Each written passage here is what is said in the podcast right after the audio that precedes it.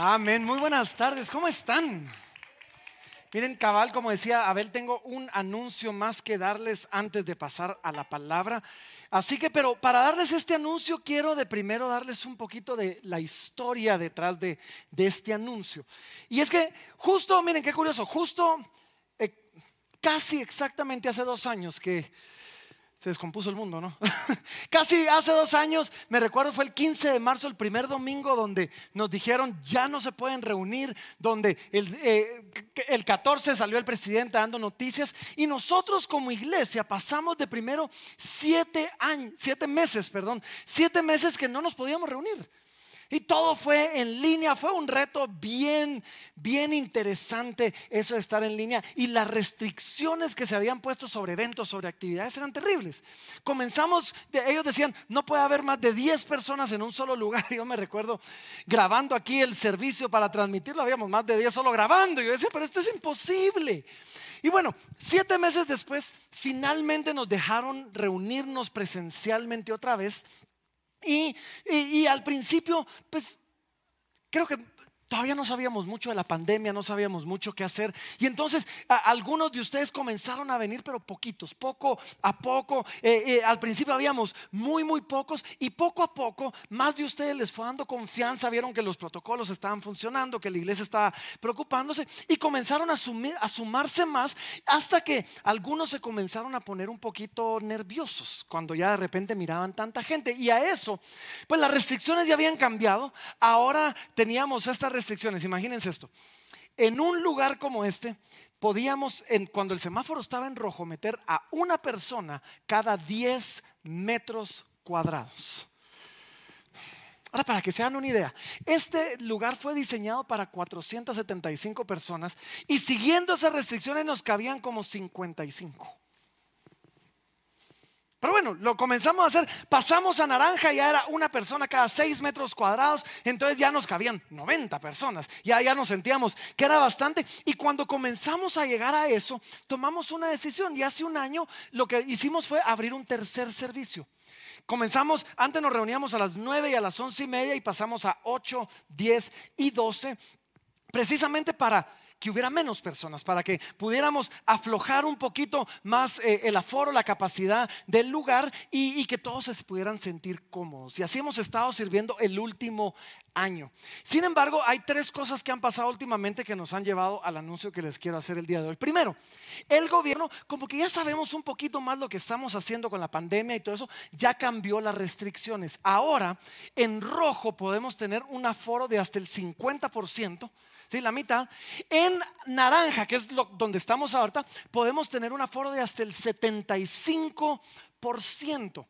Y eso nos da un poquito más de libertad. Ahora, sumado a eso, hace, hace un mes, exactamente hace un mes, tuvimos el privilegio de plantar una nueva iglesia.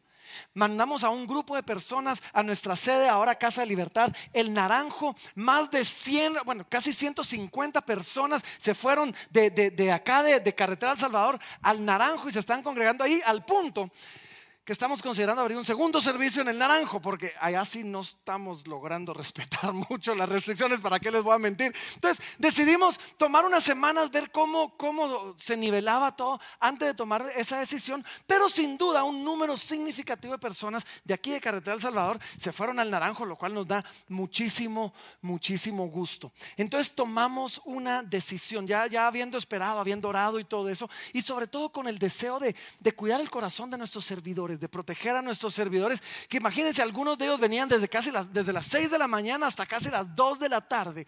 Entonces, a partir del próximo domingo, a ustedes no les afecta, pero es bueno que lo sepan, a partir del próximo domingo regresamos a tener solamente dos servicios. ¿sí? Ya no vamos a tener 8, 10 y 12, ahora vamos a tener solamente 10 y 12. Así que para los que vienen a este servicio, no se preocupan a menos de que algo en su corazón les ha hecho, tenés que madrugar más. El Señor dice que no, que se pueden seguir levantando tarde, no se preocupen. Así que tomemos, tomemos nota de eso, por favor.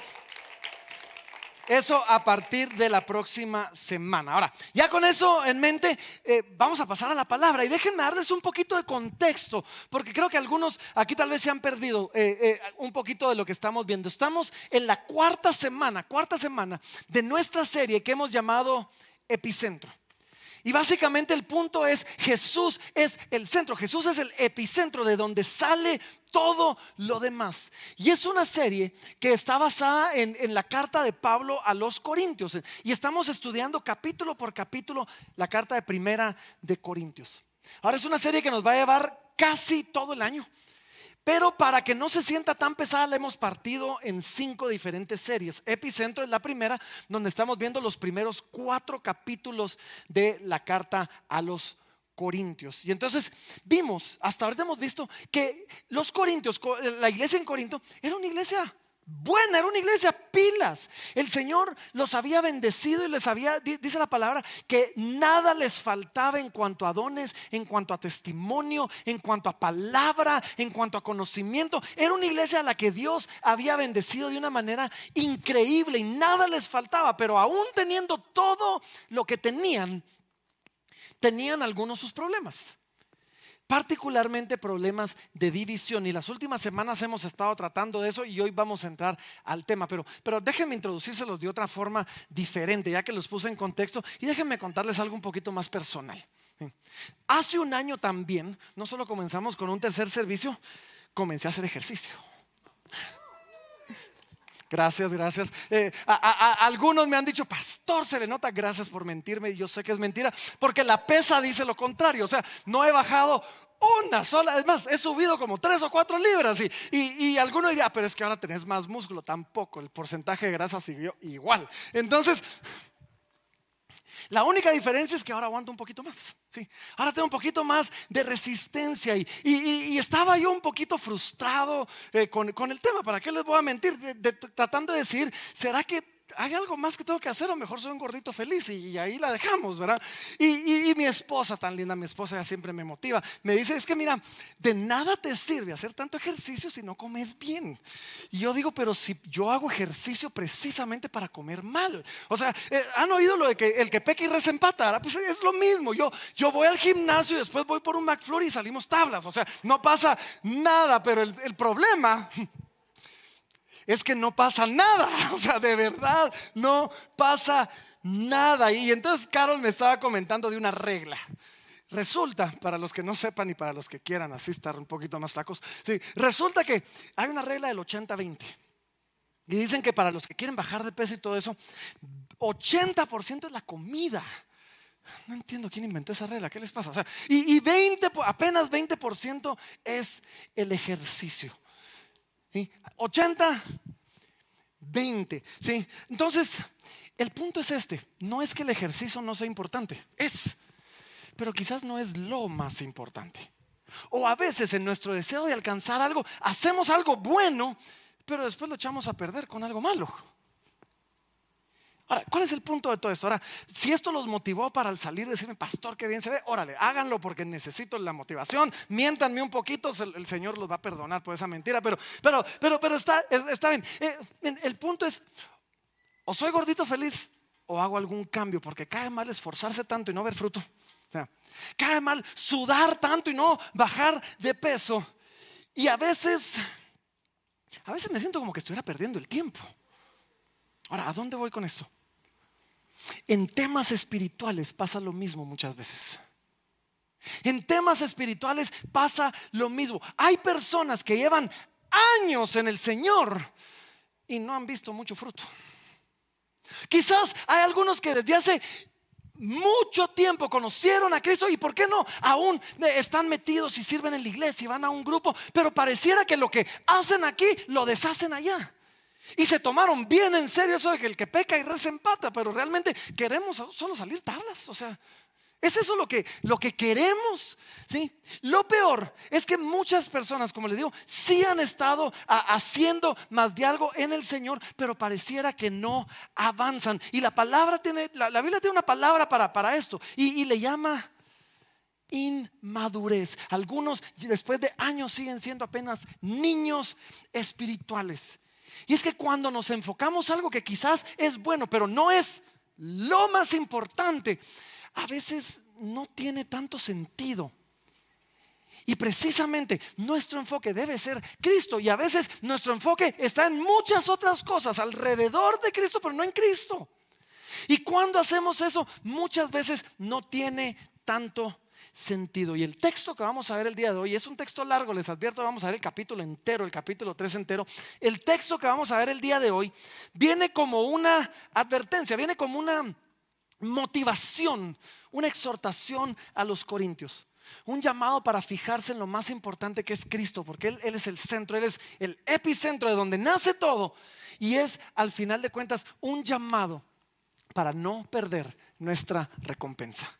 Así que con eso en mente, Primera de Corintios capítulo 3, Primera de Corintios capítulo 3, vamos a comenzar hoy en el versículo número uno. Y como les digo, vamos a ver todo esto y déjenme advertirles, hoy es, hoy es una jalada de orejas espiritual. Eh, si a alguien no le gusta es culpa de Pablo, él lo escribió, así que no me echen la culpa a mí. Pero hoy nos toca un poquito de jalada de orejas y comienza diciendo así. Y miren, Pablo, Pablo les venía hablando, los venía exhortando y ahorita comienza a agarrar otro camino y dice, de manera que yo, hermanos, les dice Pablo.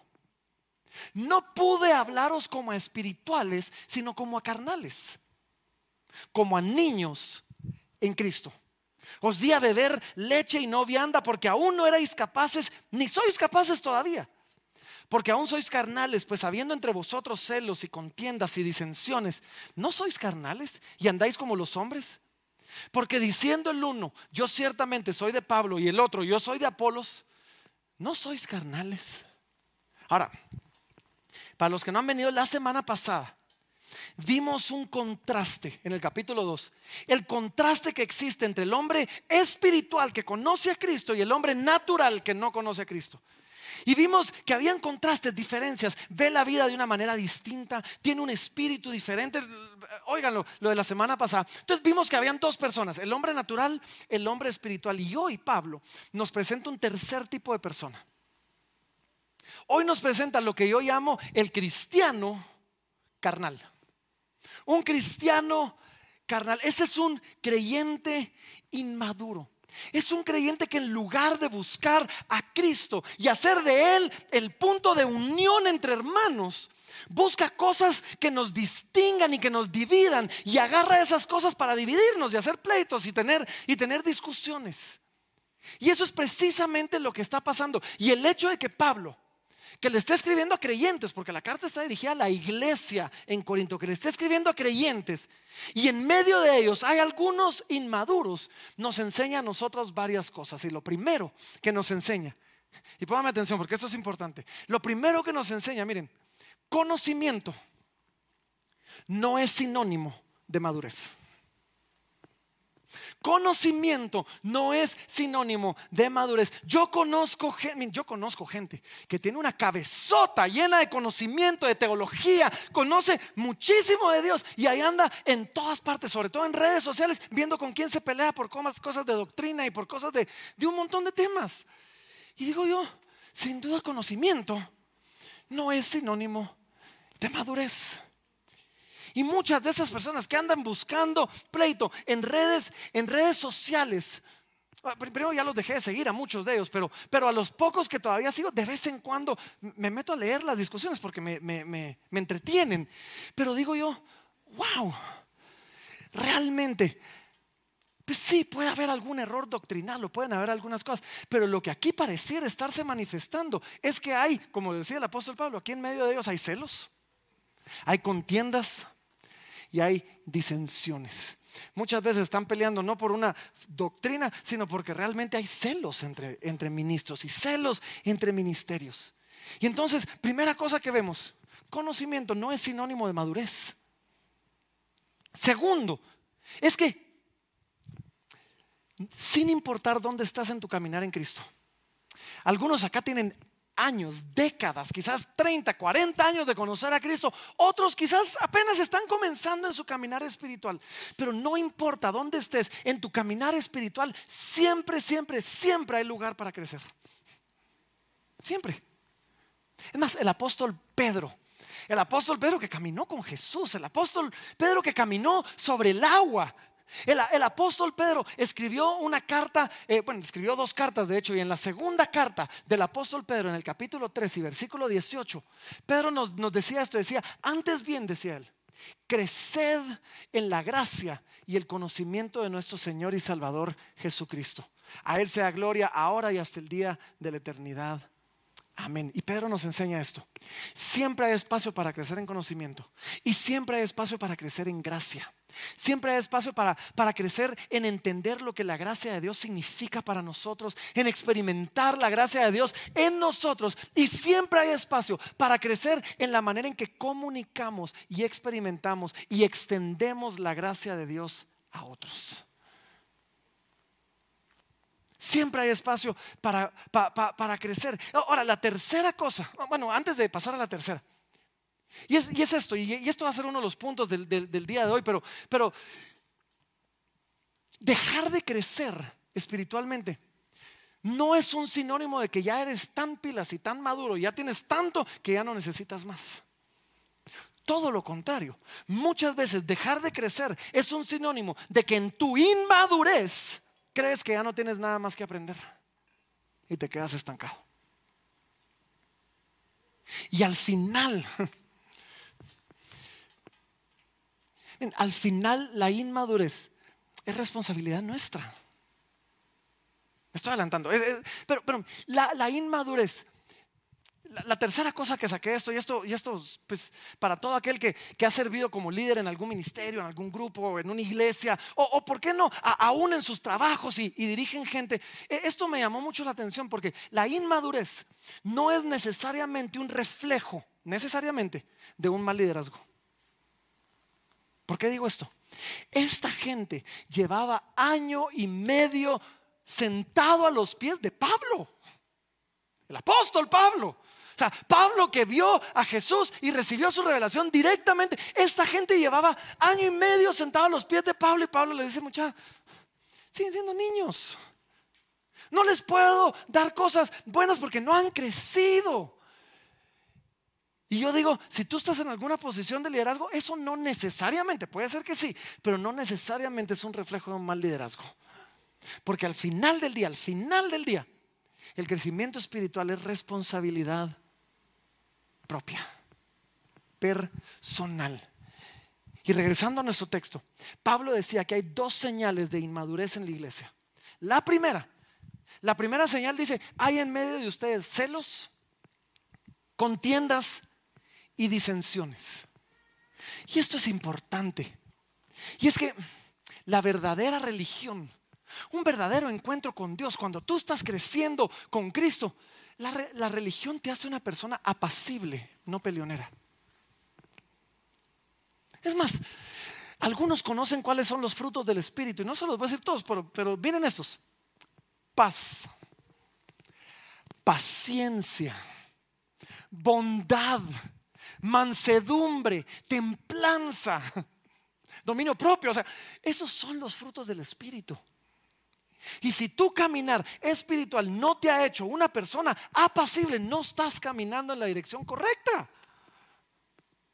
Uno de los síntomas de la inmadurez es los pleitos, los celos, las disensiones, las contiendas. Y el segundo es que Pablo nos hace ver, el segundo fruto o la segunda evidencia de inmadurez en la iglesia es cuando comenzamos a buscar nuestra identidad, nuestro valor en algo o en alguien que no es Cristo.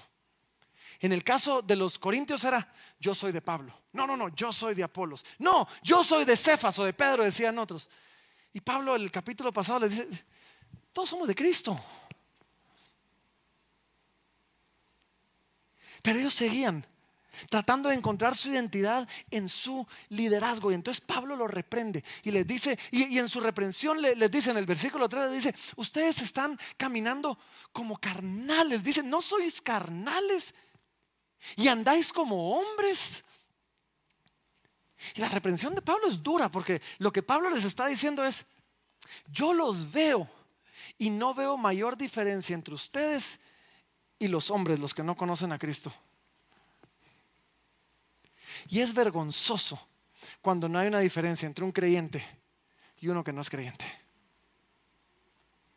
Y entonces inmediatamente Pablo pasa y Pablo comienza a darles la solución. ¿Cuál es la solución para la inmadurez? Y quiero que veamos cinco cosas que Pablo va a darnos como solución para nuestra inmadurez. La primera está en el versículo 5 y comienza diciendo así. Dice, ¿qué pues?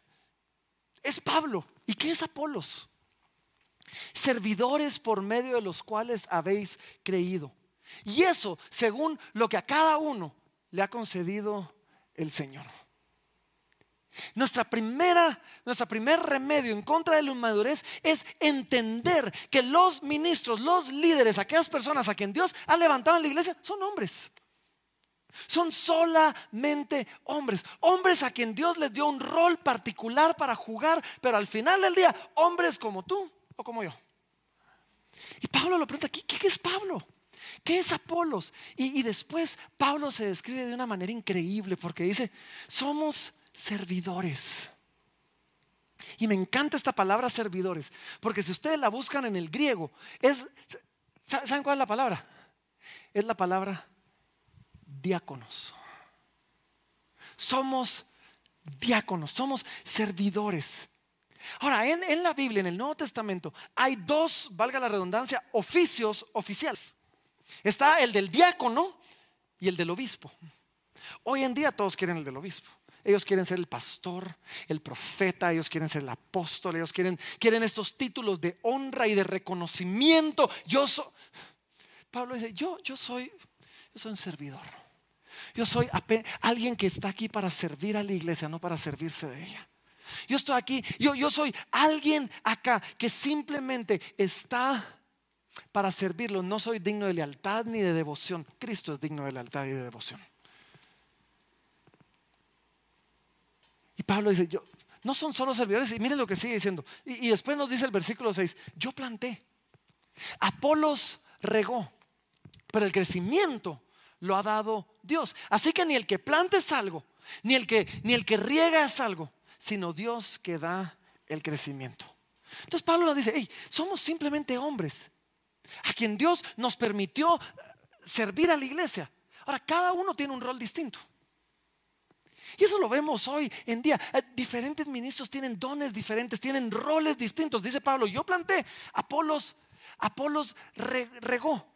Y la forma en que ellos trabajaban era diferente, pero era complementaria. Se complementaban entre ellos. Uno hacía una cosa, el otro hacía otra cosa, pero la parte verdaderamente difícil, la parte verdaderamente imposible, esa la hacía Dios. Pero Dios es el que da el crecimiento. Ahora, yo no sé si a alguien aquí le gusta la jardinería. ¿A alguien le gusta la jardinería? Dios los bendiga. A mí todo se me muere. O sea, pero por años, por años creí tener dominada la grama. O sea, la grama crecía en mi casa y de repente un hermano de la iglesia nos regaló conejos. No tengan conejos, de verdad. No se les gusta la jardinería. No, no solo se comieron todas las plantas. Un día salió a mi casa y no había ni grama. O sea, era un charco de lodo. regalamos a los, ya no tenemos conejos. ¿sí? Pero entonces mandamos mandé a comprar grama. Fuimos a traer grama y pusimos los tepes ahí de la grama. Y todas las noches, pregúntenle a Carol, todas las noches, aunque fuera a las 11 de la noche y veníamos regresando, yo salía todas las noches a regar la grama. Ahora ya compré un regador automático, pero, pero yo salía todas las... Y no pasaba nada. Y de repente, sin saber exactamente cómo y sin saber exactamente cuándo, comenzó a ponerse verde. Y ya vamos, ya estoy dominando la grama. Ya, ya vamos. Pero el, el punto es este. Mi trabajo es regar, mi trabajo es plantar. Pero lo difícil que es el crecimiento, lo verdaderamente sobrenatural que es que eso funcione, eso, eso es trabajo del Señor. Y esto es verdaderamente motivante, no solo en el contexto de la iglesia, porque en la iglesia nos es un recordatorio del lugar adecuado que los ministros tienen, de que cada uno tiene un rol, pero también es una gran exhortación, porque la, exhortación es esta, yo me enfoco en hacer lo que tengo que hacer y hacerlo bien. Si da fruto o no, eso no es mi problema, eso es lo del Señor. Y esto funciona también afuera de la iglesia. Porque acá, acá no importa todo lo que hagamos. Si Dios decide no bendecir el ministerio, no crece. Pero lo mismo pasa en una empresa. Tú puedes contratar todas las vallas publicitarias que si Dios no bendice el esfuerzo, nadie te va a comprar. ¿Mm? Yo planteé, Apolo regó, el crecimiento lo dio Dios. Y esto es increíblemente liberador porque yo hago lo que tengo que hacer y después descanso en que Dios hace lo que yo no puedo hacer. Punto. Así de sencillo. El éxito en el ministerio y, e, afuera del ministerio es una bendición que viene de parte de Dios y está diseñado para glorificar solamente a Dios. Y por eso es que Pablo después decía, ni el que planta es algo, ni el que riega es algo, sino Dios que dé el crecimiento. Nosotros, aún estos grandes apóstoles, Pablo y Apolos, ellos entendían que ellos no eran nada si Dios no bendecía la obra que ellos hacían. Y es importante que nosotros lo entendamos, porque los mejores ministros, los mejores líderes están conscientes de sus limitaciones y en medio de sus limitaciones están deseosos de ver lo que Dios puede hacer a pesar de ellas. Ni yo soy nada, ni, el que plante es algo, ni el que riegue es algo, sino Dios que da el crecimiento.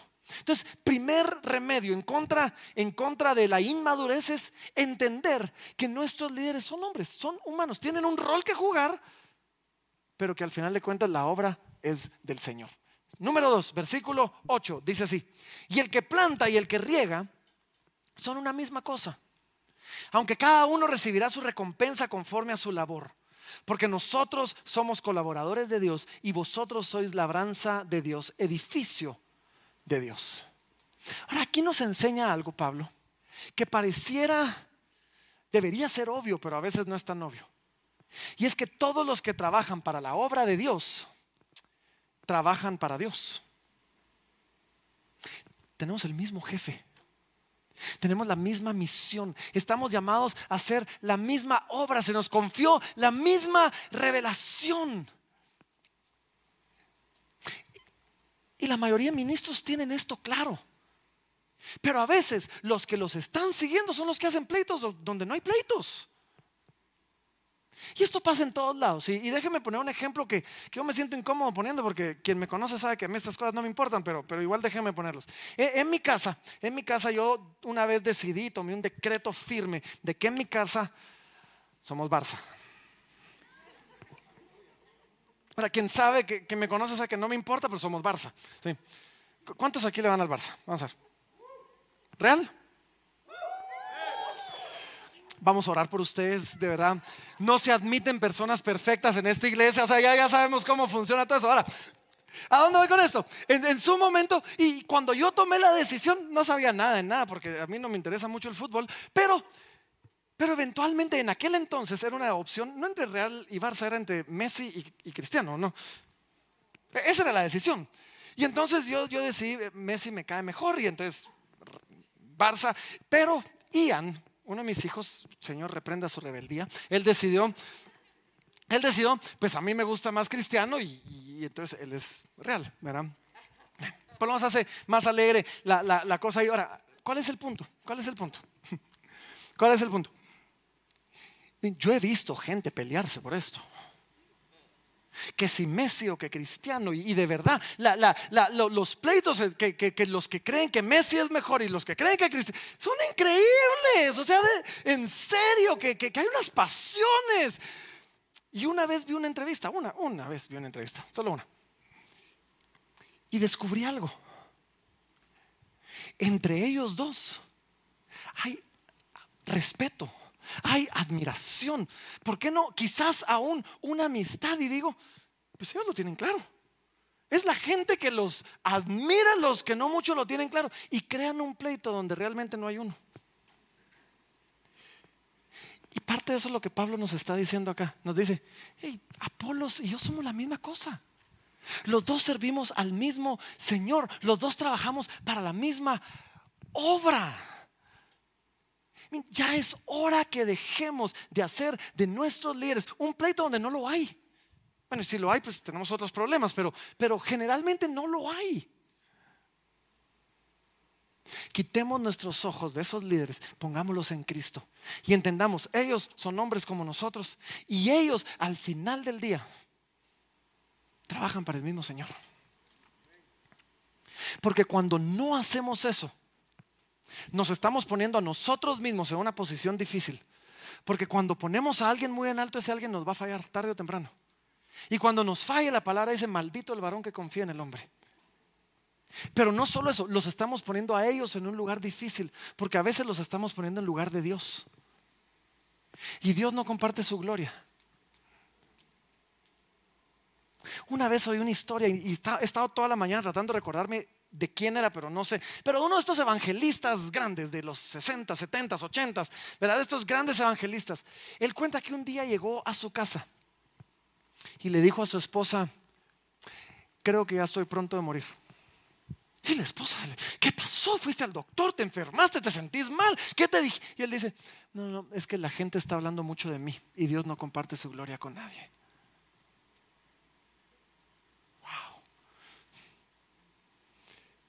El segundo remedio en contra de la inmadurez no, no solo es ver que nuestros líderes son humanos, es ver que al final de cuentas los ministros no compiten entre ellos, están unidos en Cristo por la causa de Cristo y que se complementan para hacer llevar a cabo la obra.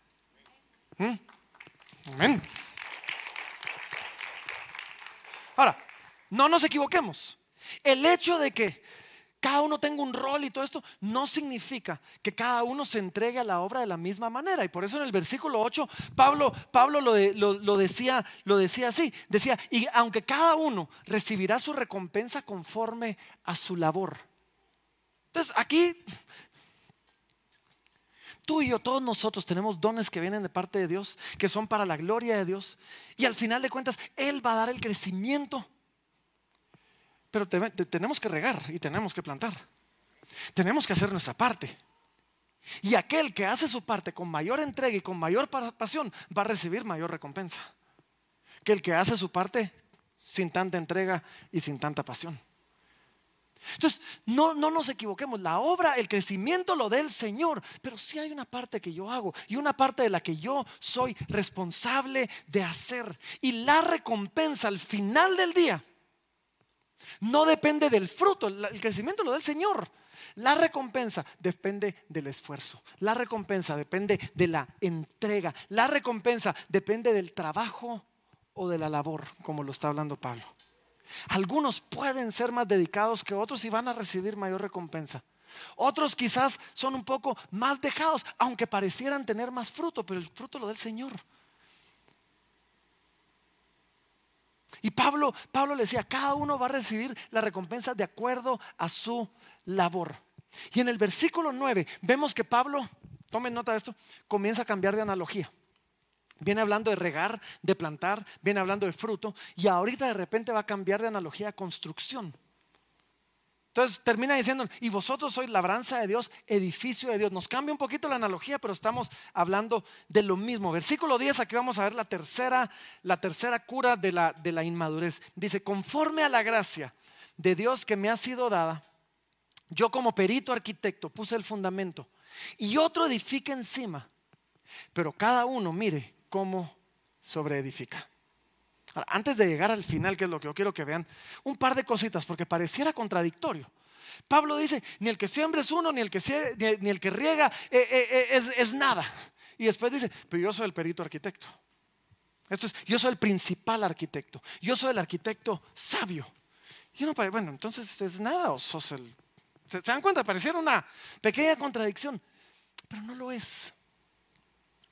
Porque reconocer los dones que Dios nos ha dado y la gracia que Dios nos ha dado y después voltearla para alabanza de Dios, se vale.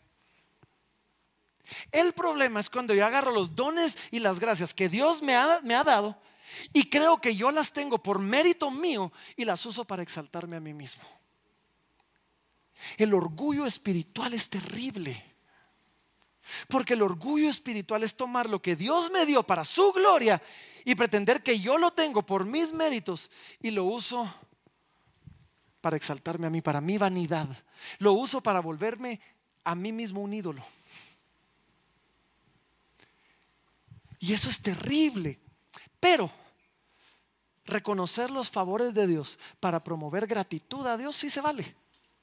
Reconocer la gracia que Dios nos ha encomendado para alabar a Dios y decir, miren, lo que Dios puede hacer a través de un pecador como yo, eso sí se vale. Y eso es lo que Pablo está haciendo. Y entonces después nos dice, hey, yo puse el fundamento. Lo que Pablo está diciendo es, yo planté la iglesia. Yo traje a Cristo. Muchos de ustedes conocieron a Jesús gracias a mí. Y después dice, otro edifica encima.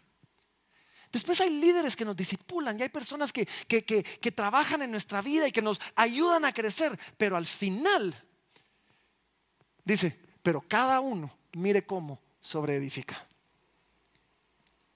Ahora, esto es lo más importante que voy a decir hoy, así que si han estado contando ahí el techo, pónganme atención. Y los que están en casa, si, si, si están preparando el almuerzo, este es el momento. El crecimiento espiritual, mírenme, pónganme atención. El, mi crecimiento espiritual, mi madurez espiritual, al final del día es responsabilidad mía, propia y de nadie, de nadie más. Voy a dejar que eso les caiga por un momentito. Porque esa es la, tercera receta, la, tercera cura contra la inmadurez. Es tomar responsabilidad de nuestro propio crecimiento espiritual. ya es hora, ya es hora que tomemos responsabilidad de nuestra vida espiritual.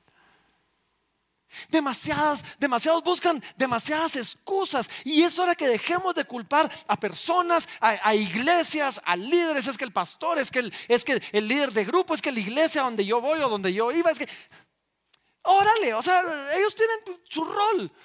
Pero al final dice, cada uno mire cómo sobreedifica. El, que, el encargado de sobreedificar eres tú. El encargado de que tu vida espiritual crezca eres tú. El fundamento ya fue puesto. Alguien, por la gracia de Dios, vino a tirar un fundamento llamado Cristo en nuestra vida. Ese fundamento ya está en tu vida y sobre ese eh, se, ha, construido, pero tienes que tener cuidado de tú, no solo asegurarte de, de seguir construyendo, sino asegurarte de construir bien. Ya es hora que tomemos esa responsabilidad en serio. Ya es hora que dejemos de culpar. Es que si, vieras mi infancia, no dudo que ha sido terrible y no. Pero cada uno mire cómo sobre edifica. Y después dice, porque nadie puede poner otro fundamento que el que esté puesto, que el que está puesto, perdón, el cual es Jesucristo. Cuarta receta para curar la inmadurez. Pongamos a Cristo en el centro. El fundamento es Cristo. Y todo lo que construimos en nuestra vida debe ser construido sobre Cristo. Cristo debe ser lo que nos mueve, Cristo debe ser lo que nos inspira. Por eso le llamamos epicentro. El epicentro es un lugar de donde nace todo. De donde nace un terremoto, por ejemplo, es el epicentro. Pues Cristo es el epicentro. De Él debe, si, si tú eres una persona generosa, sé generoso porque Cristo fue generoso contigo y dio su vida. Si tú eres una persona amorosa y perdonadora, que, sea porque Cristo te amó tanto que ahora tú tienes que reflejar su amor. Construye a partir de Cristo, construye sobre Cristo, porque todo lo que construyas que no es sobre Cristo se va a caer. Tarde o temprano se va a caer. Ahora bien, si el cimiento está puesto y tú has construido en otros lugares, botemos la pared y volvamos a construirla y pongámosla bien. Se, puede si el cimiento es bueno. Y es precisamente, Pablo cambia un poquito ahorita de, de, canal, por así decir, y nos comienza a dar esa advertencia. Nos dice en el versículo 12, dice, y si sobre este fundamento alguno edificara oro, plata, piedras preciosas, madera, heno o hojarasca, la obra de cada uno se hará manifiesta porque el día la declarará pues por el fuego será revelado y la obra de cada uno, cual sea el fuego, la probará. Pablo está diciendo, miren, ustedes trabajen, pero va a llegar un momento donde vamos a llegar delante de Dios. Y todas las obras, todos los frutos, todo lo que construimos, dependiendo de qué analogía les gustó más, toda, toda la, todas nuestras obras van a ser reveladas al mundo van a ser reveladas a nosotros mismos, porque a veces ni nosotros sabemos exactamente sobre qué cimiento estamos construyendo. Y ese día va a ser probada y el fuego la va a probar. Y algunas de las cosas por las que trabajamos se van a quemar. Y otras de las cosas por las que trabajamos van a permanecer. Algunos han querido especular qué, es el oro, qué es la plata, qué representa. Y yo he oído prédicas chilerísimas. Pero e, ese no es el punto. El punto es este. Va a llegar el día donde nos vamos a parar delante de Dios y nuestras obras se van a revelar. ¿Qué quieres que pase ese día? Versículo 14 nos dice, si permaneciere la obra de cada uno que sobreedificó, recibirá recompensa. Y si la obra de alguno se quemare, él sufrirá pérdida, si bien él mismo será salvo, aunque así como por fuego. Ese día algunas obras se van a quemar. Y ese día algunas obras van a permanecer. Y dice la palabra, vamos a recibir recompensa. Mi prédica el día de hoy se llama así para los que no le pusieron título. No perdamos nuestra recompensa. Porque esa recompensa no va a ser para que yo me pase en el cielo con el pecho salido de todas las coronas o los galardones que tengo, no. Un día voy a estar en el cielo y Cristo va a marchar delante de nosotros con toda su gloria. Y ese día vamos a agarrar nuestras coronas, nuestros galardones, los vamos a tirar a sus pies y vamos a caer rendidos diciendo, Señor, todo esto es gracias a ti y tú eres el único digno de la gloria. ¿Mm?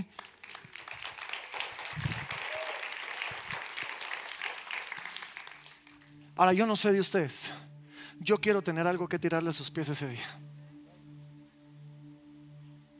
Porque qué terrible sería llegar ese día con manos vacías y decir, quizás caería rendido con, mayor, con más ganas, diciendo, Señor, no tengo nada que ofrecer y aún así aquí estoy. Y eso me movería a la adoración sin duda. Pero pues, yo quiero ofrecer algo ese día. Yo quiero que la casa esté construida, ¿por qué no? Como en acabados y todo. Y miren qué lindo esto, porque hay algo increíble acá. Esto me encanta. Dice, si, si la obra de alguno se quema, él va a sufrir pérdida, él va a perder su recompensa. Pero miren qué lindo esto dice, si bien él mismo será salvo, aunque así como por fuego. Y es que Pablo viene a reforzar aquí algo que Pablo ha enseñado en todas las demás cartas. La salvación no es por obras, es por gracia, es por Cristo. Si Cristo está puesto, si nuestra confianza fue puesta en su vida, en su muerte, en su resurrección, yo soy salvo. Aun cuando llegue sin nada que ofrecer, mi salvación nunca dependió de lo que yo hiciera. Mi galardón sí, pero no mi salvación. Y, me encanta cómo lo va, lo, va conectando, conectando acá. Y en el versículo 16, pareciera que cambia de tema, pero no cambia de tema. Pero porque miren esto, dice, ¿no sabéis que sois templos de Dios y que el Espíritu de Dios mora en vosotros? Ahora, vamos a regresar a esta analogía en el capítulo 6, así que no vamos a entrar tan de lleno a esto, pero dice, si alguno destruyera el templo de Dios, Dios le destruirá a él, porque el templo de Dios, el cual sois vosotros, santo, santo es. Entonces, aunque vamos a regresar a lo del templo más adelante, el punto hoy es este. Dios está construyendo en ti un templo, un lugar donde Él puede habitar. Dios está construyendo en nosotros como, como cuerpo de Cristo, como iglesia local, pero como cuerpo de Cristo, un lugar donde Él puede habitar. Y primero que todo, construyamos bien. Y, después de que trabajemos en construirlo bien, asegurémonos nosotros de no permitir que otros a través de sus pleitos, de sus celos, de sus chismes, de sus, de sus contiendas, de sus disensiones, destruyan la obra de Dios en nosotros. Y, y número tres, asegurémonos nosotros mismos de no irnos a comer el helado después del ejercicio y destruir todo lo que hicimos. Porque cuando destruimos la obra de Dios en nosotros o en alguien más, nos ponemos en un lugar peligroso. Tan así que Jesús le dijo a sus discípulos, si alguno hace tropezar a alguien más, mejor le fuera que se amarrara una piedra de molino al cuello, se tirara al mar. Construyamos bien. No dejemos que otros destruyan lo que hemos. No destruyamos nosotros la obra en nosotros, pero no destruyamos nosotros la obra en otro porque nos vamos a poner en una posición bien, bien difícil. ¿De dónde vienen estos pleitos? Nos las llevamos de que somos mejores que los demás. Y entonces Pablo termina, comienza a aterrizar esto diciendo, si alguno se cree, en el versículo 18, si alguno se cree, no se, nadie se engaña a sí mismo. Si alguno entre vosotros se cree sabio en este siglo, hágase ignorante para que llegue a ser sabio En lugar de pelear y discutir, dice, seamos humildes. Los pleitos vienen cuando yo creo que sé más que tú. Y entonces tú tienes que aprender de lo que yo te voy a enseñar porque yo soy el que sabe. Y Pablo está diciendo, ¿qué tal si mejor te callas la boca un ratito? Y entiendes que tal vez puedes aprender algo de alguien más también. Porque al final del día nos las llevamos de que somos muy pilas, pero la cura, aquí viene el número 5, la cura para la división que existía en Corinto es la humildad. Y Pablo dice, no somos tan pilas como creemos que somos. Versículo 19 dice, porque la sabiduría de este mundo es insensatez para con Dios. Pues escrito está, Él prende a los sabios en la astucia de ellos. Y otra vez, el Señor conoce los pensamientos de los sabios, que son vanos. Tú te las llevas de sabio, dice. Dios, no estás impresionando a Dios. Él prende a los sabios en la astucia de ellos, dice. Y nuestros pensamientos muchas veces vamos a descubrir que son vanos. Y entonces Pablo concluye, y como le digo, parecía que, había cambiado de tema, pero ahorita regresa, hace el círculo, cierra el círculo. Y por eso es que quería hacer el capítulo completo. Yo sé que es un poquito largo, pero cierra el círculo. Pablo dice, así pues, así que ninguno se gloríe en los hombres. ¿Se recuerdan dónde comenzamos? Ahorita regresamos a donde comenzamos. Ninguno se gloríe en los hombres, que Pablo, que Apolos, ninguno se gloríe en los hombres. Y después dice algo curioso, dice, porque todo es vuestro. Sea Pablo, sea Apolos, sea Cefas, Pedro, sea el mundo, sea la vida, sea la muerte, sea lo presente, sea lo porvenir, todo es vuestro. Y vosotros de Cristo y Cristo de Dios. Pablo termina el círculo diciendo, no pongamos nuestra, no, no nos fijemos en los hombres, no los pongamos ahí en el, en el centro, pongamos a Cristo en el centro. Y todo, todos estos hombres, todos estos líderes, necesitamos aprender nosotros todo es nuestro. Dios nos dio a Pablo, Dios nos dio a Apolos, Dios nos dio a Cefas, Dios nos dio a diferentes líderes para que nos, edifiquen a nosotros. Todo es nuestro. Y todo lo que Dios nos da, al final de cuentas, las cosas hoy sirven para nuestro soporte en el presente. Las cosas del futuro sirven para darnos esperanza y agarrarnos de las promesas. Las cosas de lo porvenir es la esperanza que nos mantiene firme. Todo es nuestro. Entonces Pablo nos dice, hey, todo es nuestro. Y nosotros de Cristo. Y Cristo de Dios. Así pues, ese fue el así pues de Pablo. Déjenme darles el mío. Así pues. Así pues. Ya dejemos de discutir por tonteras. Ya dejemos de discutir por cosas secundarias. Fijemos nuestros ojos en Cristo. Pongámoslo a Él en el centro. Usemos todo lo que Él nos da para nuestro beneficio y para su obra y para su gloria. No dejemos que pleitos, que celos, que disensiones no solo nos distraigan, nos roben nuestra recompensa. No seamos los que pierden el tiempo haciendo algo que después destruyen con algo más o los que se enfocan en lo que no es importante y después no dan fruto.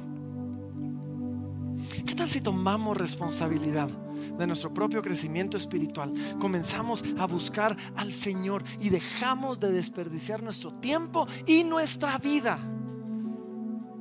en lo que Pablo llama celos, contiendas, disensiones. Lo que llamamos cosas secundarias. Y al final del día, no perdamos, no perdamos nuestra recompensa.